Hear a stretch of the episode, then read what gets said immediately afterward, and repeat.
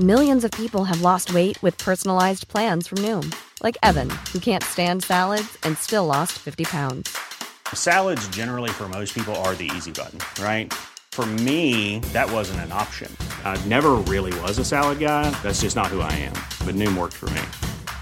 Get your personalized plan today at Noom.com. Real Noom user compensated to provide their story. In four weeks, the typical Noom user can expect to lose one to two pounds per week. Individual results may vary.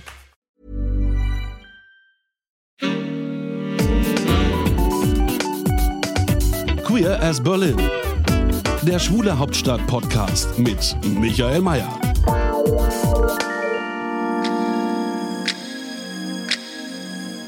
Also wenn es einen riesigen Stapel von Büchern von schwulen Autoren gibt, die über schwule Themen schreiben, dann muss es wohl schwule Literatur auch geben, obwohl man sich darüber trefflich bei sehr viel Weißwein streiten kann. Es gibt ein Genre von homosexueller Literatur, was die Themen angeht, was die Motive angeht, auch was die Figuren angeht. Dass wir sie aber als homosexuelle Literatur klassifizieren, klassifizieren müssen, halte ich für misslich. Ich würde lieber nur von Literatur sprechen. I think there has been. Ich glaube, es gab mal schwule Literatur in den 70er und 80er Jahren. Sie wurde aus der Schwulen- und Bürgerrechtsbewegung geboren. Es hat natürlich schon früher schwule Autoren gegeben, aber plötzlich entstand eine neue Art des Schreibens darüber. Es gab neue Freiheiten und die Literatur selbst war wie ein Feiern dieser neuen Freiheiten.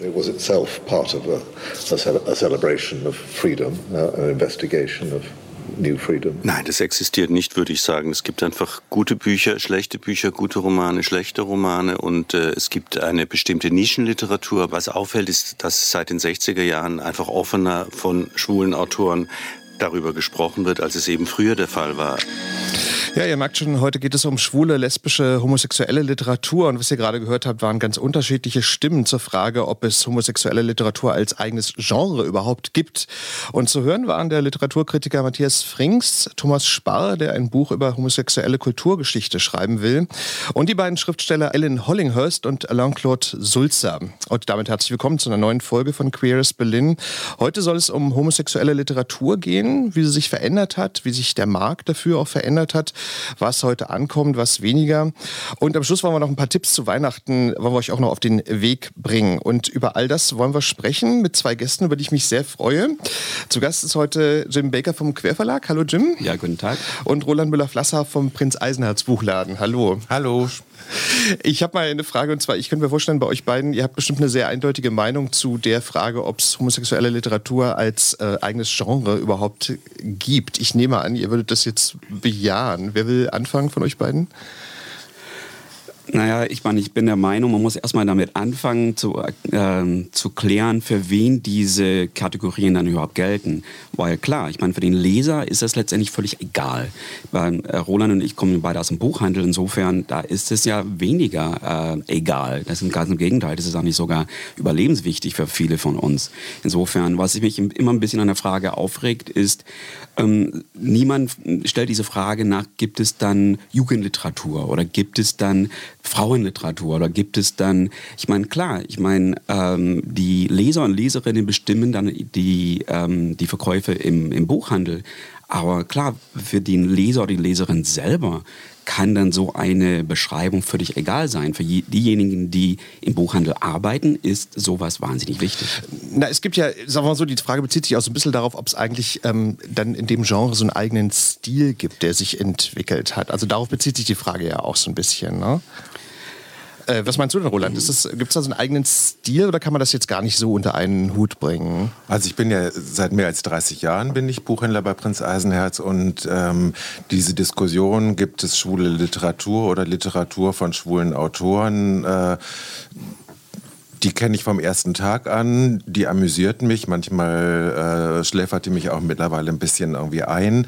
Ich finde auch eigentlich, dass es obsolet ist, irgendwie überhaupt über so eine Frage irgendwie sich darüber zu unterhalten. Ähm, selbstverständlich ist für mich, dass ähm, Homosexualität irgendwie so ein wichtiger Bestandteil der gesamten Persönlichkeit ist, dass das selbstverständlich in die Literatur mit einfließt und dann kann man das nennen, wie man will. Ich würde das irgendwie sehr wohl schwule Literatur oder queere Literatur nennen. Na, ich habe ja meine ganze Sendung so über homosexuelle Literatur gemacht und da ähm, war ja auch so die Frage, also es gab ja zum Beispiel vor ein paar Jahren so diese, diese Stilrichtung von diesen, ich sag mal, diesen jungen Wilden, diese deutschen Autoren, da Benjamin Stuckrad-Barre und so, wo man dann gesagt hat, okay, das ist jetzt so ein eigener Stil, so eine eigene Richtung, die da aufgekommen ist. Naja, da ist halt die Frage, ob dann bei den homosexuellen, schwulen, lesbischen Autoren, Autorinnen, ob da auch so ein Stil in dem Sinne jemals mal da war oder so. Aber wahrscheinlich ist aber die Szene viel zu breit, um das jetzt irgendwie in einem Satz so zu beantworten, nehme ich mal an. Ne? So. Ja, ich meine, ich würde, das ist, das kann man so nicht sagen. Nein, äh, ich meine, ich bin der Meinung, ähm, zumindest was ich so erlebe, so auf Buchmessen und Lesungen und sowas, was ich dann auf, äh, oft höre von, von Buchkäufern ist, ach ja, schwule Bücher, das, da geht es immer, immer um Erotik. Äh, das ist das Vorurteil, meinst du jetzt? Ja, ja, das ist häufig das Vorurteil, ja. Ich meine, klar, Sexualität spielt in unserem Leben hoffentlich immer noch eine sehr große Rolle, aber das dann auf darauf reduzieren zu wollen, finde ich, da tut man niemandem damit einen Gefallen. Auf gar keinen Fall. Und ich meine, schon Detlef Meyer hat damals dann die Frage gestellt, ähm, was ist ein schwules Buch?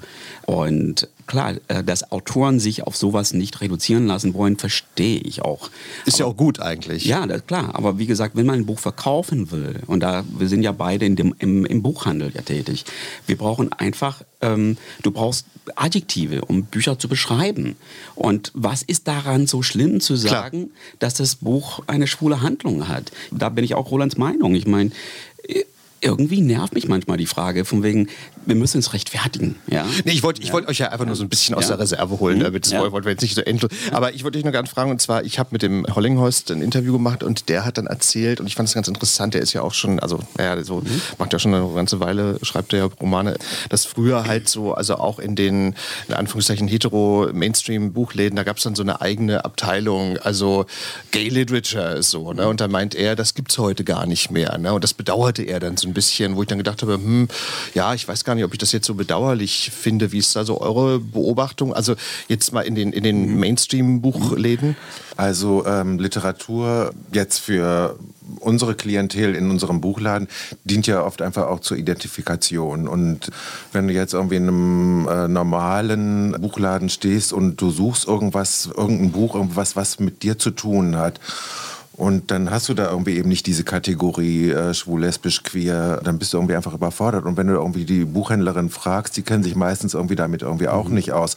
Und es kommt ja noch dazu, dass doch es irgendwie immer noch im Jahr 2019 viele Verlage gibt, irgendwie die strunzschwule Bücher rausbringen. Und vorne drauf mhm. hast du ein heterosexuelles Pärchen. Mhm. Und äh, aus dem Klappentext geht überhaupt nichts raus hervor. Ist das so? Ja, das ja, ist ja, so. Ja, ich kann dir ganz schnell fünf, sechs Bücher, mhm. die alleine nur in diesem Jahr rausgekommen sind, die mhm. wirklich. Wie, die, die, eine schwule Handlung haben und das wird auch ja. gar nicht. Ja, ja. Die, die, wollen ja verkaufen. Und wir sind, äh, schwule Themen sind nicht Mainstream. Und klar, jeder große Verlag will möglichst breit verkaufen. Ja. Und die haben einfach Angst, wenn sie das Wort schwul oder auch irgendwie verschlüsselt von wegen, mm, ja, ringt um seine Identität oder sowas, dass die dann irgendwelche Leser und Leserinnen halt verkratzen. Und mhm. äh, verstehe uns nicht falsch. falsch. Äh, das geht nicht irgendwie um Homophobie oder sowas, sondern es geht irgendwie nur um Verkaufen. Um es geht nur um. Halt. Ja. Und die Buchhändlerin, die irgendwie in einem normalen Buchladen sitzt und irgendwie die Einkäufe tätigt, die sagt einfach, schwul, lesbisch, das interessiert meine Klientel mhm. nicht. Mhm. Oder das ist irgendwie so ein verschwindend gering, äh, kommt mir nicht irgendwie. Mhm. Ja, es ist so ein bisschen so wie, wie äh, ich habe mal ein Interview gemacht so mit äh, so Fernsehredakteuren, die haben gesagt, ja gut, manchmal dann streichen sie auch einen schwulen Charakter aus irgendeinem mhm. Film raus, weil, uh, Menschquote mhm. und so ja. weiter. Aber ich würde gerne mal anfangen und zwar für die Hörer, die jetzt euren Verlag nicht so kennen. Ihr mhm. habt euch ja 1995 gegründet, das ist ja schon ein Momentchen her. Beschreibt mal bitte, ähm, was war, was ist so euer Ansatz? Naja, Ilona und ich haben damals, wir haben beide in anderen Verlagen gearbeitet. Ich äh, im Männerkollektiv, sie in einem Frauenkollektiv. Und da haben wir uns damals die Buchmesse in Frankfurt kennengelernt und 95 den Verlag gegründet. Und wir, wir hatten die Idee damals, ähm, halt einen, einen Szeneverlag zu machen. Wir wollten einen Verlag für Schwule und Lesben, für deutschsprachige Romane in erster Linie uns, und um uns abzugrenzen, weil andere Verlage haben Übersetzungen gemacht. Wir hatten ja eh nie viel Geld und Übersetzungen kosten halt viel Geld und deswegen haben wir damals gesagt, wir bieten deutschsprachigen Autoren und Autorinnen ein Forum. Und jetzt machen wir also, das ist jetzt schon seit Gründung machen wir zwölf Titel im, im Jahr, sechs im Frühjahr, sechs im Herbst, sehr paritätisch, lesbisch schwul, sehr viel Sachbuch, Krimi, Romane, historisch, ähm, Ratgeber. Insofern. Jetzt diese tollen Opernführer. Ja, da wollte ich auch noch, da, da wollte ja, ich auch noch zu sprechen drauf kommen. Da kommen wir gleich noch zu. Da ja. kommen wir gleich noch zu. Aber ich würde ja. dich gerne erstmal fragen, und zwar, ähm, wenn ihr, ich habe das auch in eurem Wikipedia-Eintrag gelesen, da steht, äh, der Verlag konzentriert sich auf die Entdeckung und Förderung deutschsprachiger, lesbischer und schwuler mhm. Autoren und Autorinnen. Mhm. Ähm, da wäre jetzt meine Frage, oder ist meine Frage, wie, wie macht ihr denn das? Also, ich also meine, mit, der, mit der Entdeckung? Naja, weil ich meine, ich könnte mir vorstellen, ist bestimmt ja auch nicht ganz so einfach manchmal. Es ist nicht. Wir sind immer noch zu zweit, Ilona und ich, und wir kriegen, wir sind ein kleiner Verlag und wir kriegen trotzdem fünf Manuskripte die Woche. Ähm, insofern viele, viele, viele schreiben. Und klar, es geht darum, halt dann die ähm, Manuskripte rauszusuchen, wo wir denken, erstens finden wir sie interessant, gut geschrieben und da, da, können wir die auch verkaufen, weil wir sind beide nicht reich und wir Klar. wollen schon davon leben. Also 250 ja. Manuskripte im Jahr quasi? Ja, genau, also wir machen zwölf Titel im, wow. äh, im, okay. im, Jahr und die, wir haben sehr, sehr viele Autoren und Autorinnen, die ähm, schon mehrere Romane bei uns gemacht haben. Zum Beispiel im Frühjahr kommt der, ich glaube, der 14. Titel von Karen Susan Fessel heraus. Insofern, wir fördern schon Autoren und Autorinnen und hoffen, dass sie bei uns bleiben. Viele machen drei, zwei, drei, vier Romane Romane bei uns und gehen zu anderen größeren Verlagen, was normal ist für alle kleinen Verlage.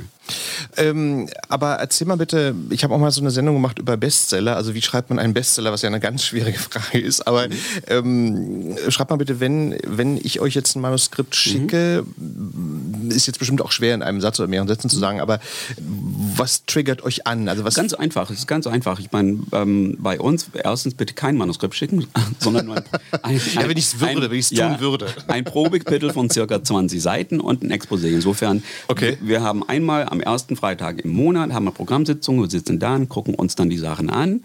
Und wir lesen halt die, ähm, die Zusammenfassungen halt dann durch und dann ähm, schon da, daran sehen wir halt sehr häufig, ach, kommt nicht in Frage. Und es wird aussortiert und die 10 Prozent, die in Frage kommen. Dann nehmen wir entweder Ilona oder ich. Wir haben auch viele Praktikanten, Praktikantinnen, die auch noch für uns dann begutachten, so Manuskripte begutachten. Und dann lesen wir die, die, ähm, die Leseprobe und denken, das interessiert, das interessiert uns. Und das ist schwierig zu sagen, was finden wir interessant. Nee, es muss gut geschrieben sein, das ist ja naja, klar. das ne? ist natürlich leider sehr, sehr, sehr äh, subjektiv. Und ich sage immer, derjenige oder diejenige muss irgendeine Stimme haben. Ich meine, ich muss dann die ja. Stimme erkennen. Ja, sozusagen. genau. Ja. Und, ich, und ich lege viel Wert auf eine gute, also im, im Romanbereich auf eine gute Geschichte. Ja. Ähm, Roland, wie du als ähm, Buchhändler, der ist sozusagen so aus der Verkaufsperspektive, obwohl die Perspektive ist ja so ähnlich eigentlich, aber sie, siehst du es auch so? Also, dass man jetzt, dass die Bücher sich gut verkaufen, die so eine eigene Stimme haben, sage ich jetzt mal? Ja, unbedingt, unbedingt. Also also es gehört dazu, ähm, dass es wirklich eine gute, eine gute Story ist und ähm, besonders schön ist, wenn es auch noch schön geschrieben ist. Mhm. Das hilft auf jeden Fall. Mhm. Ja. Weil ich meine, die Konkurrenz auf dem Markt ist einfach enorm. Schwule Romane konkurrieren mit anderen Romanen, weil die meisten, das ist anders als im Sachbuch, weil im Romanbereich, bei der Belletristikbereich, jedes Buch macht jedem anderen Buch Konkurrenz. Insofern, ich war ja auch jahrelang Buchhändler. Ich habe volles Verständnis für die Probleme und Platzprobleme in einer Buchhandlung. Ich meine, jedes Buch, was da liegt steht und sich nicht... Muss sich rechtfertigen ja, genau. sozusagen. Genau, ne? weil es ja. nimmt einfach anderen Büchern halt den Platz weg und die, die Mieten steigen und steigen. Klar. Und äh, habe ich volles Verständnis. Äh, Na, ich glaube, 90.000 ja. Titel erscheinen jedes Jahr. Das ist ja das ist gigantisch. Viel, ja? Ne? Genau. Ähm, ich würde dich gerne fragen, und zwar, ich glaube, das habe ich auch auf eurer Wikipedia-Seite oder mhm. auf der Wikipedia, dass ihr auch ähm, erotische Literatur nein, macht. Das stimmt nein. nicht. Das ist ein, ein, ein, ein Fake News. Na, wir, nein, nein, doch. Äh, wir haben schon damit angefangen. Ich meine, aber klar, wir wollen ja auch Geld verdienen. Da gab es eine Zeit, wo wir sowas gut verkauft haben. Aber die Zeiten sind längst vorbei. Das hat äh, das Internet ähm, dann übernommen und die, warum soll man halt dann Geld ausgeben für etwas, was man umsonst kriegt? Und inzwischen gibt es dann äh, online dann so viele auch gute Sachen. Ähm, wir haben dann schon vor Aber du meinst jetzt ja. Pornografie, meinst du jetzt? Oder naja, nie, ich oder? meine auch, da können wir uns gerne unterhalten über Erotik und Pornografie. Aber Pornografie in dem Sinne haben wir nie gemacht, haben ja immer Erotik gemacht. Ähm, aber du meinst jetzt erotische Romane, meinst du jetzt? Oder, oder was meinst Nein, du jetzt genau? also, oder? also äh, erotische, äh, erotische Geschichten. Wir haben in erster Linie Kurzgeschichten gemacht, ähm, weil es ist wirklich sehr schwierig, äh, Erotik über 200 Seiten aufrechtzuerhalten. Wohl wahr, ja. Äh, und, äh, und wir haben eine ganze Reihe für die Lesben, hieß es dann Bisschen Küssen, für die Schwulen hieß es dann Hieb und Triebe. Da haben wir fünf Bände gemacht mit deutschsprachigen Autoren.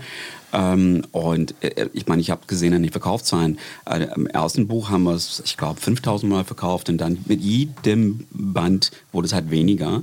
Ähm, und, ähm, und wir haben, Ilona und ich haben vor zehn Jahren dann beschlossen, okay, das, äh, das war's. Jetzt machen wir immer mehr politisches Sachbuch. Das läuft jetzt gerade am besten bei uns, politisches Sachbuch. Und das sind dann quasi so queer feministische Positionen oder was ist es dann? Klar, alles über äh, Rassismus, Antisemitismus, äh, natürlich die ganzen Konflikte in den Gender Studies, zum Teil sehr akademische Debatten, Homophobie, lesbische Sichtbarkeit. Äh, das halt die Themen, die, die Gesellschaft, behaupte ich, ist da einfach viel polemischer geworden und auch bei den Schwulen und Lesben und bei den, bei den Linken überhaupt.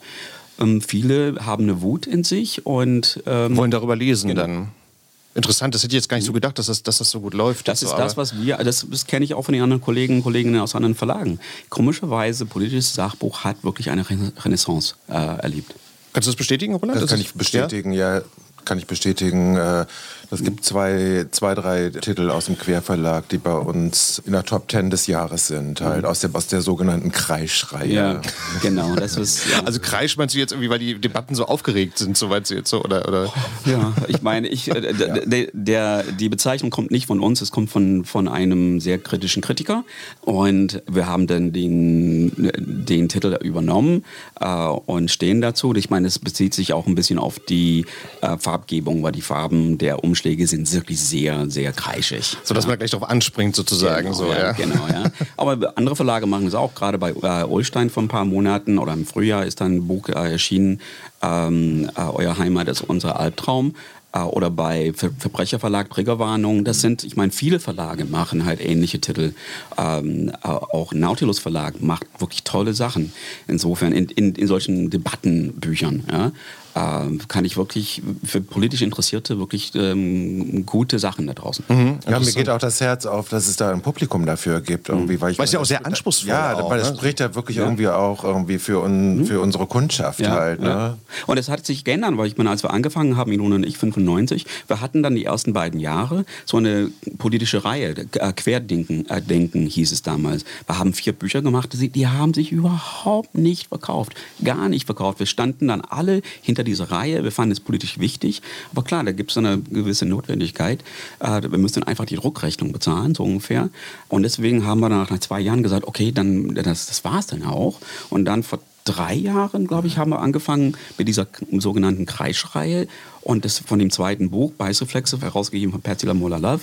Es geht jetzt in die fünfte Auflage. Das sind tolle Zahlen für uns. Ich meine, ich immer den Eindruck habe, vielleicht ist das jetzt auch ein Vorurteil, aber dass so die, die, die, die, die Frauen, Lesben da bei diesen Debatten so ein bisschen stärker drin sind als die Schwulen. Aber es stimmt vielleicht so gar nicht, ne? So wie, kann man vielleicht so gar nicht also, sagen. Aber nee, weil diese feministischen Debatten, ich meine, das, das, das, das rezipieren ja Männer nicht so, denke ich mal. So, ne? leider, leider nicht, ja. Ich meine, das ist, finde das werfe ich dann meinen äh, Geschlechtsgenossen schon vor. Ich meine, alle, wir tun alle, als würde, hätte das mit uns nichts zu tun. Ich finde, der Feminismus ist da hat auch wohl mit uns was viel, viel, zu tun. Aber was man halt schon sagen muss, und das gilt dann nicht, für, nicht nur für lesbisch-schwule Verlage und Buchhandlungen, sondern für den Buchhandel schlechthin. Der Buchhandel lebt von Frauen. Ja, das wollte ich, ja. Du nimmst meine Frage vorweg. Ja. Also, weil, das habe ich nämlich auch gelernt. Alle, alle Verleger haben mir gesagt, also tendenziell sind einfach Frauen lesen mehr als ja, Männer. Klar. So, man lässt also. man dann auch. Aber Männer und Schwule lesen einfach weniger. Also mhm. statistisch. Das ist eigentlich interessant, ne? warum ist das wohl so? Die, die gucken Netflix-Serien oder keine Ahnung. Roland hat bestimmt eine Meinung dazu. Ja. Also ich meine, ich kenne irgendwie auch diese Statistiken. Für unseren Laden gilt es aber nicht, Klar, so, nicht so, dem, nicht, weil ähm, der Buchladen irgendwie als schwuler Buchladen angefangen hat. Und das gibt irgendwie eben ganz klar, also das ist meine Theorie, das ist natürlich keine empirische Forschung, steckt dahinter, ähm, aber ich glaube irgendwie wirklich irgendwie die aufrechten feministischen Lesben, ähm, die haben sowieso schon irgendwie ihre Buchläden, wo mhm. sie einkaufen gehen. Da kommen zu uns deutlich weniger. Also ähm, mhm. wir haben ein größeres schwules Klientel bei uns im Laden. Wobei ich allerdings auch feststellen muss, irgendwie, dass so seit ein paar Jahren irgendwie auch junge Leserinnenschaft irgendwie in den Laden kommt, die auch nicht nur irgendwie äh, schöne Liebesromane lesen will, sondern die sich wirklich irgendwie auch an feministischer Literatur irgendwie auch Englisch, äh, mhm. also originalsprachlich, dafür interessiert und das irgendwie eben auch kaufen. Das freut mich irgendwie sehr, weil mhm. das auch eigentlich auch bestätigt irgendwie unseren Weg, irgendwie ein Buchladen für mhm. Schwule und Lesben und alle zu machen. Jetzt müssen wir noch, äh, um das nicht zu vergessen, nochmal ein äh, ganz anderes Thema jetzt, aber ja. euren äh, Opernführer ah. erwähnen, weil ich hatte, äh, ja? ich, ich, bin selber gar kein Opernexperte, aber ja. ich habe so gedacht, so, okay, ähm, das ist bestimmt ein Titel, der sich ganz gut verkauft, könnte ich mir vorstellen. Naja, ich meine, gute Frage. Ich hoffe es, weil es ist gerade zum 1. November ausgeliefert worden und insofern fragt mich in drei Monaten. Ach so, okay. wir haben dann schon das gut ausgeliefert. Hinter dem Projekt steckt aber für uns was ganz Neues. Wir haben das über Crowdfunding gemacht und das hat man noch nie gemacht. Das hat gut funktioniert. Ah, okay. Mein Kollege äh, Marc Lipuna hat sich darum gekümmert und ähm, wir haben wirklich das Geld für den Druck, weil das ist wirklich ein sehr, sehr aufwendiger Titel. Ist ja unglaublich weites Feld auch. Naja, das sind 704 also, Seiten, ah. durchgängig vierfarbig mit, mit 250 Fotos und der Umschlag ist halt gebunden mit, mit so einem Samtüberzug äh, und zwei Lesezeichen und sowas. Ähm, das fällt völlig aus dem Rahmen für, für uns. Und es war nur machbar über äh, Crowdfunding. Wir haben dann, letztendlich ist es ein altes Subskriptionsmodell aus dem Buchhandel. Das heißt, du versprichst mir dann also ein Buch abzukaufen. Und wir haben dann halt im Vorfeld dann, dann ich glaube, 200 44 Stück dann verkauft sozusagen oh. und mit dem festen Geld habe ich die Druckrechnung bezahlt. Ja? Verstehe. Ja? Ist ja vielleicht auch äh, noch eine Empfehlung für mhm. Weihnachten, irgendwie den Opernführer ja. zu verschenken. Ey, jetzt richten wir mal den Schein mal so ein bisschen auf euch, Roland, auf euren Buchladen. Prinz Eisenherz ist ja, ich glaube, 40 Jahre alt. 41, 41 Jahre alt also sogar schon. Jahr vorbei. Ähm, also jetzt wollen wir nicht die ganze Geschichte repetieren, weil das ist so ein bisschen zu, zu langwierig, aber ich glaube, damals war es ja so, dass sowieso dieses ganze, ja, also Genre, also schwul-lesbische Literatur, das war ja in den Verlagen noch überhaupt nicht präsent. Also ihr wart ja so ein bisschen auch einfach so Vorreiter auch, um überhaupt dann so auch das Genre zu etablieren, in die Öffentlichkeit zu bringen, auch so ein bisschen. Ne? Also der Laden ist ja entstanden aus der neuen äh, Westberliner Schwulenbewegung Ende der 70er Jahre. Da haben sich ja viele Projekte gegründet. Äh, also irgendwie auch äh, die ersten offen schwulen Cafés wie das andere Ufer oder Café Lila. Ähm, dann wurde der erste Verlag gegründet, Verlag Rosa Winkel. Und irgendwie in dessen Folge ist irgendwie auch der Buchladen äh, entstanden und da war irgendwie eben vor allen Dingen das Anliegen zu zeigen, was es gibt an schwuler Literatur. Und also entweder, dass der Autor schwul ist oder die Autorin lesbisch oder dass der Inhalt ähm, irgendeinen schwulen Subtext hat. Aber schon ist einfach auch so ein bisschen äh, ja, mehr in die Öffentlichkeit zu bringen, ja. bekannter zu machen sozusagen. Ja. Ne? Ja. Sodass man jetzt äh, nicht mehr, was wir vorhin besprochen haben, also nicht mehr so verschwobeltes versteckt, sondern genau. dass man halt, genau. genau. Ähm, ich würde dich gerne fragen, und zwar, ich, hab, ich war neulich mal in Hamburg und da hat mir ein Freund erzählt, äh, da ist der schwule Buchladen Männerschwarm, den gibt es da nicht mehr. Das ist ja leider so ein Trend, der auch in anderen Städten zu verzeichnen ist. Es gibt ja gar nicht mehr so viele. Also es gibt in Deutschland neben Prinz Eisenherz gibt es nur noch in Stuttgart den Buchladen Erlkönig und in Wien gibt es irgendwie die Kollegen des Buchladens Löwenherz und das ist es leider mhm. Gottes.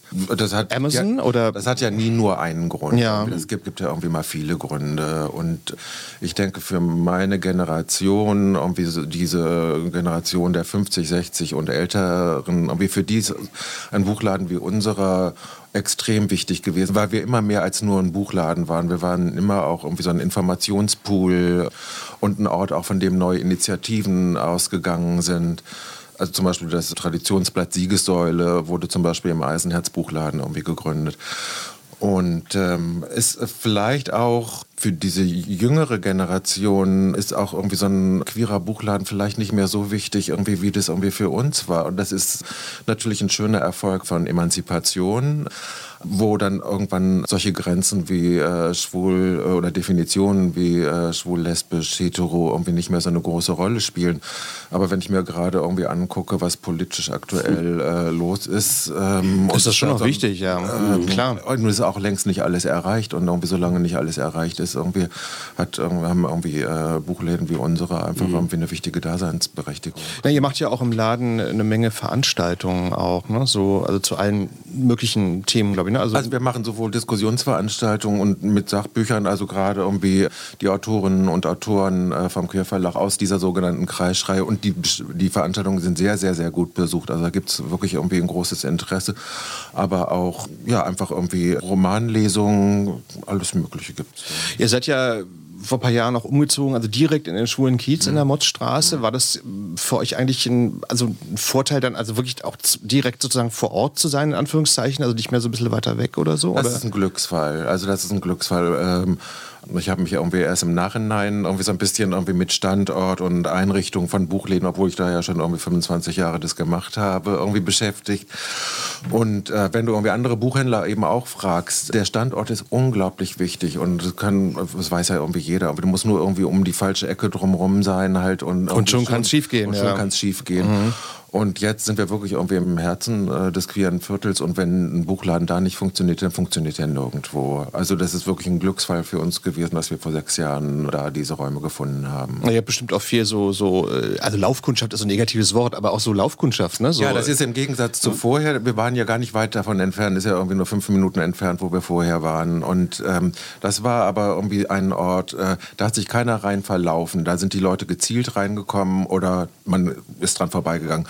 Und jetzt die Motzstraße, das ist einfach auch irgendwie so eine kleine Schlendermeile geworden und äh, wo die Leute rauf und runter flanieren und die kommen selbstverständlich auch in den Laden rein. Manche bleiben und äh, packen einen großen Stapel Bücher an die Kasse. Manche ziehen auch einfach wieder raus, aber ist egal. Irgendwie, die haben uns gesehen und haben uns dann im Kopf, das ist auch schön. Mhm. Ihr habt ja, glaube ich, auch äh, in diesem Jahr einen Preis gewonnen, glaube ich, ne? als bester Buchladen oder so. Oder? Ja, das, äh, auch für eure Veranstaltung ja auch, nehme ich an, ne? so, die ihr macht. Die Kulturstaatsministerin Ministerin, die hat vor vier oder fünf Jahren einen Buchhandlungspreis ausgelobt, äh, den wir jetzt schon zum zweiten Mal gewonnen haben. Das ist für kleine Buchhandlungen, die keinen Umsatz machen, der höher ist als eine Million. Umsatz, nicht Verdienst, dass wir uns hier nicht falsch verstehen. Nein, ne? Wichtig. Ja, und, ähm, und da haben wir immer dran teilgenommen und jetzt, wie gesagt, zum zweiten Mal den Preis gewonnen. Und es geht aber, es geht darum, dass man ein unverwechselbares Sortiment hat. Also irgendwie ein Sortiment, was besteht aus äh, Büchern, die von kleineren Verlagen, kleinen, feinen Verlagen gemacht werden, dass man sich irgendwie um Leseförderung kümmert, dass man Veranstaltungen macht. So war es eben halt. Und das hat offensichtlich ausgereicht, dass wir da äh, wieder dieses Jahr einen Preis mit nach Hause nehmen konnten. Also ein klares, dass man ein klares Profil hat sozusagen. So. Ja, ja, ja. Ich würde gerne mal fragen, und zwar ähm, diese Frage, also was funktioniert, das hat ja Jim vorhin auch, auch angesprochen, also das ist ja, ich stelle mir das äh, auch schwierig vor, dass man ja sozusagen immer so wie so ein Visionär in die Glaskugel gucken muss und dann sagen, okay, also den Titel, da kann ich mir vorstellen, das funktioniert und dann stellt man dann irgendwie drei Monate fest, später fest, hm, nee, oder eben doch. Äh, wie ist denn so deine Erfahrung? Also was, was, ja, schwere Frage jetzt, aber was funktioniert denn so gut? Also hat sich da auch was im Laufe der Jahre verändert? Also wenn man es hundertprozentig wüsste, dann, irgendwie, dann wärst du Millionär. Dann wäre ich, schon klar. zu Hause sitzen. ähm, äh, was man irgendwie mal nicht vergessen darf, ist, ähm, wir sind auch natürlich irgendwie davon unheimlich abhängig, irgendwie, was die Verlage rausbringen. Also ähm, ja, wie die Kinos, klar, das ist ganz ähnlich. Ja, ja. ja und das hat sich irgendwie auch verändert irgendwie im Laufe der über 30 Jahren, die ich das mache. Irgendwie früher gab es irgendwie ein paar Verlage, wo man wusste, irgendwie als Bucher, als schwuler Buchhändler, da in diese, diese Verlagsprogramme muss ich mir genau angucken. Da könnten äh, Neuerscheinungen sein, die für uns relevant sind. Und mittlerweile ist es aber so, ich weiß nicht nach was für Kriterien die das machen, äh, die Verlage. Man muss alles ganz genau angucken, weil heutzutage kann in jedem Verlag irgendwas, ein Buch rauskommen, irgendwie mit einer schwul-lesbischen oder Gender-Thematik halt und wenn jetzt natürlich ein äh, Buch rauskommt in so einem großen Mainstream-Verlag, äh, wo irgendwie auch eine schöne Presseabteilung dahinter steht, da muss ich irgendwie als Buchhändler eigentlich praktisch gar nichts mehr machen, außer das neben der Kasse aufbauen. Irgendwie, weil die Leute haben das irgendwie gehört oder gelesen ähm, und ach ja, das, davon habe ich gehört, das nehme ich irgendwie mit irgendwie und du musst gar nichts sagen. Und dann gibt es irgendwie Titel, die meinen Kolleginnen und Kollegen und mir irgendwie sehr am Herzen liegen, die irgendwie das nicht in, ins Feuilleton geschafft haben ähm, und wo man sich irgendwie den Mund ein bisschen fusselig redet, aber man liebt es, weil man das Buch eben liebt halt. Und aber das ist natürlich irgendwie viel größerer Aufwand. Mühsam ja, wahrscheinlich. Ja, ne? so, ja, ja, aber ich muss dir ganz ehrlich sagen, irgendwie ähm, mit interessierten Leuten irgendwie über Bücher zu sprechen, das ist das Geile an diesem Job halt. Irgendwie nicht Ablage machen oder einen Kontostand kontrollieren und Nee, nee, wirklich wissen, wo man die Rechnung von bezahlen soll. Mit, mit den Leuten äh, über die Bücher zu sprechen und irgendwie auch irgendwie jetzt für mich als Buchhändler das richtige Buch irgendwie für mein Gegenüber irgendwie zu finden, irgendwie das finde ich irgendwie ist die Herausforderung. Das ist das, was mir nach all den Jahren immer noch so einen großen Spaß bereitet. Mhm. Und wenn die Leute dann hinterher zurückkommen und sagen, Mann, da hast du mir ein tolles Buch gegeben. Oder neulich kam jemand, hat mir sogar einen Blumenstrauß gebracht. Dem habe ich ein Querverlagsbuch Ah, gegeben. Ähm, der kam mir einen Blumenstrauß und Tränen in den Augen, weil er irgendwie so glücklich war. Dass Meine ich Güte. tolles Buch- Ja, na, aber das gibt Ja, es halt. Das Bücher, ist, Bücher ja. bewegen. Ja. Und dann weiß ich auch einfach, dann weiß ich wirklich auch, warum ich da stehe und mir das irgendwie antue. Aber ich habe noch mal eine profane Frage und zwar ähm, ist es eigentlich so, dass man heutzutage, es geht auch an dich die Frage, Jim, dass man ähm, jetzt nebenbei sozusagen neben den Romanen ähm, dann auch so Sachen machen muss wie Kalender, so nackte Haut, sage ich jetzt mal. Also dass man so andere Sachen so machen muss, die, die so ein bisschen dann auch noch so das, äh, ja, so die Bilanz so ein bisschen verbessern. Ist das heutzutage so, dass man dann auch so ein bisschen nebenbei schauen muss? Also ich frage auch deswegen, weil es gibt ja manchmal auch so Buchläden, die dann sagen, okay, wir haben, ich glaube, DVDs habt ihr ja auch, ne, im Laden, ne? So, ich meine, es ist gar nicht so negativ, aber, aber so, dass man das so nebenbei dann auch noch macht, weil man da, okay, da kann man auch ein bisschen Geld mit verdienen. Er hat gar nicht so, hat gar nicht irgendwie, natürlich hat auch alles irgendwie mal den Aspekt des Geldverdienens halt, aber das ist immer unser Selbstverständnis gewesen, alles, was zum schwul-lesbischen Leben gehört, äh, äh, zu zeigen und wir wollten irgendwie nie die Polizei sagen und sagen, i, das ist Igitt, irgendwie, das kommt mir nicht in den Laden und das ist irgendwie schöne Hochkultur, irgendwie, das haben wir selbstverständlich da. Nee, das heißt irgendwie, wir möchten irgendwie vom Schmuddelporno äh, über Politdiskussionen, über Historik, äh, über schöne Literatur und Lyrik und Fotoband Alles möchten, abdecken Möchten so. wir alles abdenken. Und irgendwie äh, die Kundinnen und Kunden sollen irgendwie selber entscheiden, irgendwie, was sie da haben wollen. Und ich habe nichts dagegen, irgendwie so einen sogenannten Liebes-Lore-Roman zu verkaufen, genauso wie ich nie, nichts dagegen habe, Thomas Mann-Tagebücher zu verkaufen. Also Klar. Alles, äh, Das ist ja, ist ja im großen Mainstream-Buchladen nicht anders. Ne? und manchmal freue ich mich irgendwie irgendwie auch über Stapelchen, irgendwie, die vor mir liegen, irgendwie, weil das manchmal irgendwie so Stapel sind, irgendwie, wo alles Mögliche drin ist. Wirklich irgendwie vom Kitschroman, kleiner Porno bis hin zur hohen Literatur. Und, äh, und dann denke ich wieder, auch, auch da toll. Toll, dass es diesen Laden gibt. Aber Jim, ihr macht das nicht, ne? Ihr bleibt wirklich bei den, bei den Romanen, sag ich jetzt mal. Romansachbuch. Also ihr, ihr macht nicht noch was an, Nein, so wir machen nur on the Bücher. side. Ja, So. wir machen nur, nur Bücher, langweilig sind wir. Ja? nee, gut, ihr seid es doch irgendwie so. Ähm, ich würde euch gerne noch mal fragen, und zwar, äh, ich sage jetzt nicht, wer es war, aber mir hat mal jemand gesagt, Literaturkritiker, das geht jetzt auch ein bisschen gegen euch jetzt, also nicht gegen euch als Verlag, sondern gegen die, gegen die Autoren, Autorinnen, äh, der meinte, ja, also er findet halt so in Deutschland die Autoren, Autorinnen, die schreiben so schwer und er würde sich mal wünschen, irgendwie, dass da mal so ein richtig tolles Buch, also sei es jetzt irgendwie schwul, lesbisch, transgender, was auch immer mal rauskommt und die Deutschen, die, oder deutschsprachigen, sagen wir mal besser, die schreiben so schwer. Wie ist denn so euer Eindruck? Ist da was dran? Ist das ein Vorteil? Na, also- können die Amerikaner, Engländer, können die das besser? Ah, das ist natürlich. äh, Da können wir jetzt morgen früh drüber reden, Das ist ne? eine Dissertation wert, aber ähm, ich glaube, viele Deutsche, vor allem die, die studiert haben, haben, machen dann schon einen Riesenunterschied zwischen E und U. Da geht es wirklich sehr viel um was ist Literatur groß geschrieben und was ist ja Unterhaltung.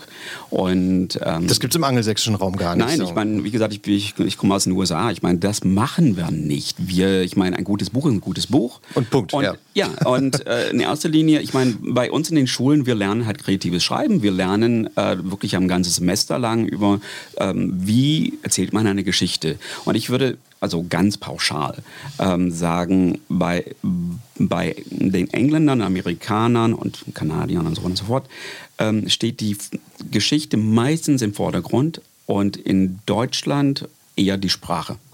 Ähm, das heißt, man, ja, äh, man will in erster Linie eine schöne Sprache. Sprache ist wahnsinnig wichtig. Schön formulierte Sätze, tolle Gedanken. Ich hatte vor einigen Jahren ein interessantes Gespräch mit einer Autorin aus dem Verlag, die in einen Lesbenroman von uns gelesen hat.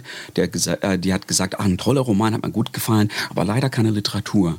Und dann habe ich gesagt, naja, woran machst du denn das dann fest? Sie hat gesagt, naja, bei Christa Wolf. Ja, da fing sie gleich mit Christa Wolf an. Man liest halt eine halbe Seite, hält inne, denkt drüber nach, liest dann gerne den Satz äh, nochmal und ähm, es regt zum Nachdenken an und zum Reflektieren.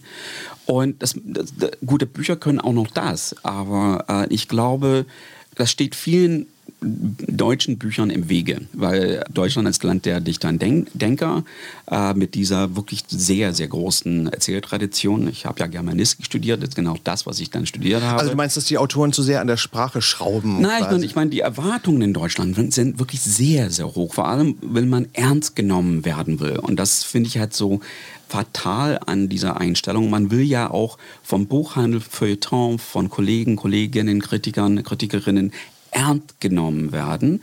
Und ich verstehe das, ja, ich meine auf der einen Seite, aber manchmal steht das dann halt dann einem Buchprojekt im Wege, weil ein Buch ist ein gutes Buch ist ein gutes Buch, ob es ein Kochbuch ist, das entscheidet der, der, der Leser oder die Leserin. Ich meine, es muss einfach was mit einem halt machen. Kinderbücher können mich genauso bewegen wie Reiseliteratur. Ich würde auch sagen, in Deutschland macht man halt sehr gerne diesen Unterschied nur in der Belletristik. Hm. Es geht nur um Belletristik, als wäre der Buchhandel nur Belletristik. Na, es ist das, zu verkopft oft. Ne? naja, so aber das ist auch häufig eine Eigenschaft der Deutschen. Ja? Ich meine, behaupte ich. Ja, ja, ja du hast ja? schon, ja, äh, du hast und, schon recht. Ja, insofern, aber das habe ich nie verstanden, dieses Unterscheiden in Unterhaltung und Literatur. In erster Linie, jedes Buch muss halt für sich stehen. Und wie Roland sagt, ich meine, die besten Kunden sind die, die Tagebücher äh, Klaus Mann oder Thomas Mann mitnehmen und ein Porno und noch einen historischen Roman und vielleicht ein DVD dazu. Ja? Ich meine, ich finde Vielfalt äh, in, in, im Buchhandel wie im Bücherschrank. Ja, klar, ist ja auch. Ja, so ist das Leben, ne? Ja. So, klar.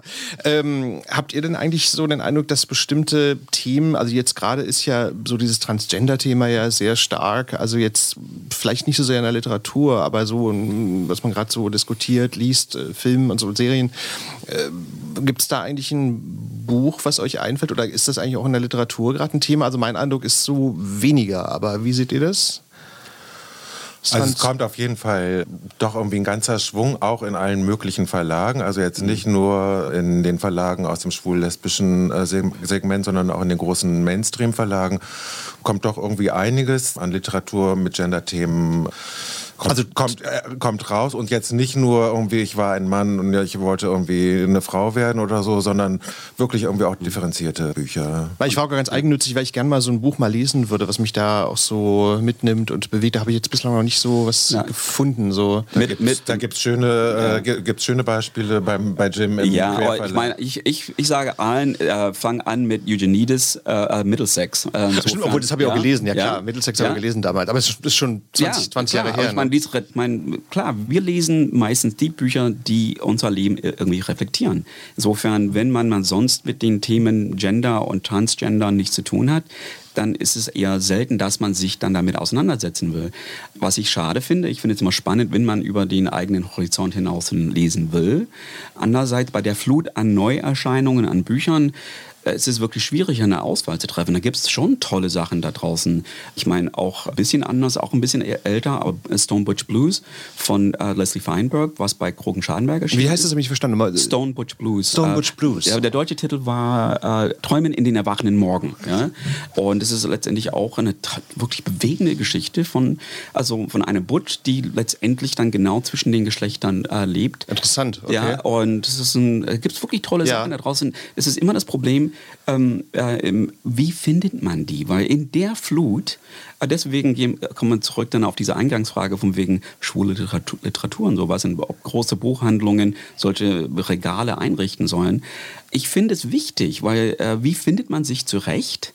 In so einem großen Laden wie, wie Dussmann, zum Beispiel Dussmann ist ein gutes Beispiel, die haben dann auch ein, ein Regal lesbisch-schwul und manche Sachen bei, bei, uns sind gar nicht da drin, weil die verkaufen die Krimis besser in, Krimi, in der Krimi-Abteilung als in der lesbisch-schwulen Abteilung und äh, einige Bücher lieber in, Be in der Berlin-Abteilung, mhm. äh, weil Warengruppen sind im, ähm, ja, Man im, muss suchen. Ja, ja, genau. Jetzt machen wir mal einen Schnitt, jetzt versuchen wir das jetzt quasi mal das literarische Terzett sozusagen. Jetzt fange ich mal an mit den Büchern, also Weihnachtsempfehlungen, wenn man so will, ähm, also Bücher, die einen beschäftigt haben. Das ist jetzt auch nicht wirklich ein Geheimtipp, weil das war jetzt auch schon mehrfach besprochen, aber was ich ganz toll fand, war dieses Buch von Garth Greenwell, was mhm. zu dir mhm. gehört. Ähm, heißt ja auf Englisch uh, What Belongs to You, mhm. glaube ich. Und ähm, das ist ein, von einem Amerikaner auch. Mhm. Ne? Und er, ich habe mich auch gefragt, ob er vielleicht seine eigene Geschichte da auch so ein bisschen mhm. beschrieben hat. Aber es ist die Geschichte so einer Begegnung zwischen einem ja, älteren Amerikaner, es wird nicht so ganz klar, wie alt er wird, und einem bulgarischen Stricher, also in Sofia. Also das Ganze ist so sehr, also ich fand es sehr sinnlich, sehr mitfühlend geschrieben. Also die, die Geschichte ist auch sehr spannend, fand ich auch. Da gibt es dann in der Mitte des Buches noch so eine Rückblende, wo er so, so über seinen Vater oder seine, seine, seine Kindheit da spricht. Äh, den Teil fand ich zwar nicht ganz so überzeugend, aber ich fand das insgesamt wirklich ein sehr, sehr schönes, spannendes Buch, weil es auch so eine, wir haben ja auch über so Stimmen, also dass man so eine Stimme erkennt und das finde ich in dem Buch mhm. ist sehr gelungen. Es ist jetzt nicht bei euch erschienen, Jim, aber es ist im, ja, also eine Empfehlung von mir. Jetzt im Hansa Verlag kostet 22 Euro. Also ich fand das jetzt eine sehr schöne Geschichte, einen sehr schönen Roman. Ähm das außerdem ist es ähm, ein junger, in seinem eigenen Selbstverständnis queerer Autor, äh, der auch einen queeren Text schreiben wollte, der aber sich an alle richtet. Und da habe ich mich irgendwie wirklich irgendwie sehr, sehr gefreut, irgendwie, ähm, dass da irgendwie auch wirklich irgendwie so eine kleine kämpferische Front gibt. Ja. Ähm, was habt ihr mitgebracht? Roland, was hast du mitgebracht? Das ist auch aus dem Hansa Verlag. auch in Hansa Verlag hier Werbung, aber gut. Das ist Ocean Wong. Ähm, das ist ein junger amerikanischer Autor mit vietnamesischen Wurzeln. Der ist in Saigon geboren und mit zwei Jahren mit seiner vom Krieg traumatisierten Großmutter und seiner Mutter nach Amerika gekommen. Die Mutter bringt die Familie, die kleine Familie durch mit Jobs in Nagelstudios. Und die Sprache ist so grandios. Ich lese ja wirklich sehr viel und ich fliege manchmal über die Texte auch so hinweg. Und bei diesem Text ist mir das nicht geglückt, weil ich irgendwie immer wieder an Sätzen hängen geblieben bin und irgendwie nochmal zurücklesen musste und mich irgendwie auch gefreut habe an dieser Schönheit der Sprache. Der Autor kommt von der Lyrik, das heißt, ähm, das ist ein bisschen irgendwie ungewöhnlich. Meine beiden Ex-Kollegen sind die einzigen beiden, äh, die das kritisiert haben und gesagt haben, irgendwie sie finden die Sprache prätentiös. Ich verstehe, was sie meinen halt, aber ich kann das Urteil nicht teilen. Es ist gleichzeitig eine Coming-of-Age-Geschichte Geschichte. Äh, es gibt irgendwie also die Jugend des Erzählers. Er macht irgendwie immer auch wieder kleine Schlenker zu, zu Vietnam äh, und verbindet es irgendwie ganz geschickt irgendwie mit der Gegenwart. Es gibt die erste Liebe von ihm, die leider irgendwie auch schmutzig und dreckig ist. er lernt äh, bei seinem ersten Ferienjob ist er bei der Tabakernte halt und äh, lernt da irgendwie den Sohn des Besitzers kennen, der ein, ein rauer Redneck ist und tolles Buch, kann ich wirklich. Mhm. Das ist, glaube ich, ja auch so, ist es nicht auch so ein, quasi wie so ein Brief an die tote ah, ja, Mutter? Nee, tote Mutter? Nee, ist die tot? Nee, nee die Mutter ist nicht tot, die ist aber die tot. Mutter ist Analphabetin. Die wird, okay. das, das, heißt, sie wird irgendwie niemals irgendwie das eigentlich lesen können. Halt. Und sie kann auch kein Englisch. Ja. ja. ja. Ah, okay. Ja, mhm. ja ich habe auch schon drüber gelesen, aber ich habe es selber noch nicht gelesen, aber es äh, steht auch auf der Liste bei mhm. mir. Ich habe es auch gerade in Urlaub gelesen, hat mir auch sehr gut Okay, gefallen. also ähm, sag mal, wie es heißt. Ocean Wong heißt der Autor, ne? Ocean Wong und das heißt, äh, auf Erden sind wir kurz grandios. Ah, okay. Mhm. Gut. Also das ist die zweite Empfehlung mhm. für Weihnachten.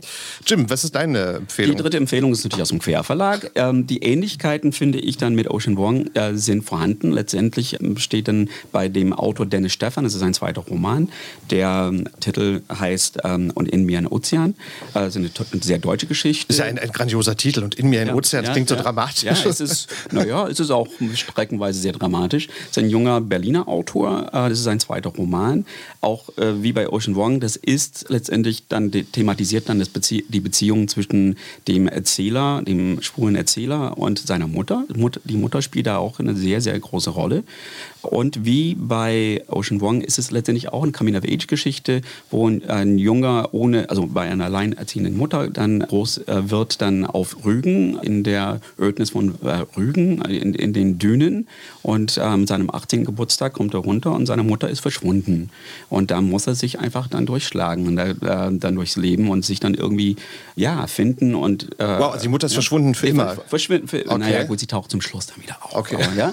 ähm, Kein naja. Spoiler. Und ich meine, da, da, geht er dann erstmal nach Hamburg und dann nach Amsterdam und dann nach Berlin und dann zum Schluss landet er wieder äh, auf Rügen. Ich finde auch seine Sprache ähm, sehr schön. Andere haben behauptet prätentiös. Insofern, das habe ich auch schon gehört. Aber insofern, aber da komme ich dann wieder zurück, dann auf mein, was ich dann vorhin gesagt habe, bei deutschen Autoren, wo die Sprache dann sehr, sehr gerne in, im Vordergrund steht. Wie gesagt, äh, ich finde, dass beide Bücher sehr zu mir gesprochen haben, aus ganz unterschiedlichen Gründen. Ich fand äh, die Geschichte bei Dennis Stefan halt wirklich sehr bewegend, vor allem diese, diese ähm, Beziehung, die beschrieben wird zur Mutter, war die Mutter verschwindet auf Seite 80, aber trotzdem ist sie Thema in dem ganzen Buch. Ist ja eine unglaublich interessante Geschichte auch, also, ja. also klingt spannend. Mhm. Äh, sag nochmal den Titel. Und, äh, in, und in mir ein Ozean, Dennis Stefan, 16 Euro. In, äh, in jedem Buchladen, aber vor allem bei Prinz Eisenherz in der Motzstraße. Aus dem Querverlag. Verlag. Ja, genau, auch noch sagen an der Stelle. Prima, ihr Lieben, ich danke euch sehr, ja. dass ihr da wart. Hat sehr viel Spaß gemacht. Ja. Also sozusagen jetzt als Empfehlung rund um Weihnachten hat man ja ein bisschen mehr Zeit, um zu lesen. Da kann man ja so ein bisschen nachholen, was man übers Jahr dann irgendwie mhm. versäumt hat vielleicht. Das war die neue Folge von Queer ist Berlin. Zu Gast waren Roland Rudolf Lassau vom Prinz Eisenherz Buchladen und äh, Jim Baker vom Quer Verlag. Danke, dass ihr da wart. Ja, ja, das war die Folge über homosexuelle Literatur und wie sie sich verändert hat. Ich hoffe, ihr konntet euch ein paar Anregungen geben zum Lesen. Vielen Dank fürs Zuhören. Schöne Weihnachten euch, sage ich schon mal, und ein tolles Silvester und alles Gute für 2020 natürlich. Wir sind ja bald in den 20er Jahren, was ich ziemlich erschreckend finde. Wir hören uns dann im neuen Jahr und äh, tschüss, macht's gut. Bis bald. Tschüss. Queer as Berlin. Der Schwule Hauptstadt Podcast mit Michael Mayer.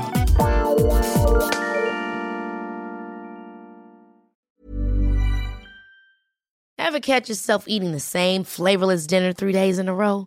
Dreaming of something better?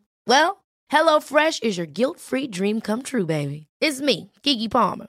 Let's wake up those taste buds with hot, juicy pecan-crusted chicken or garlic butter shrimp scampi. Mm. Hello Fresh. Stop dreaming of all the delicious possibilities and dig in at HelloFresh.com. Let's get this dinner party started. Hey, it's Paige DeSorbo from Giggly Squad. High quality fashion without the price tag? Say hello to Quince. I'm snagging high end essentials like cozy cashmere sweaters, sleek leather jackets, fine jewelry, and so much more. With Quince being 50 to 80% less than similar brands. And they partner with factories that prioritize safe, ethical, and responsible manufacturing. I love that. Luxury quality within reach. Go to quince.com slash style to get free shipping and 365 day returns on your next order. Quince.com slash style.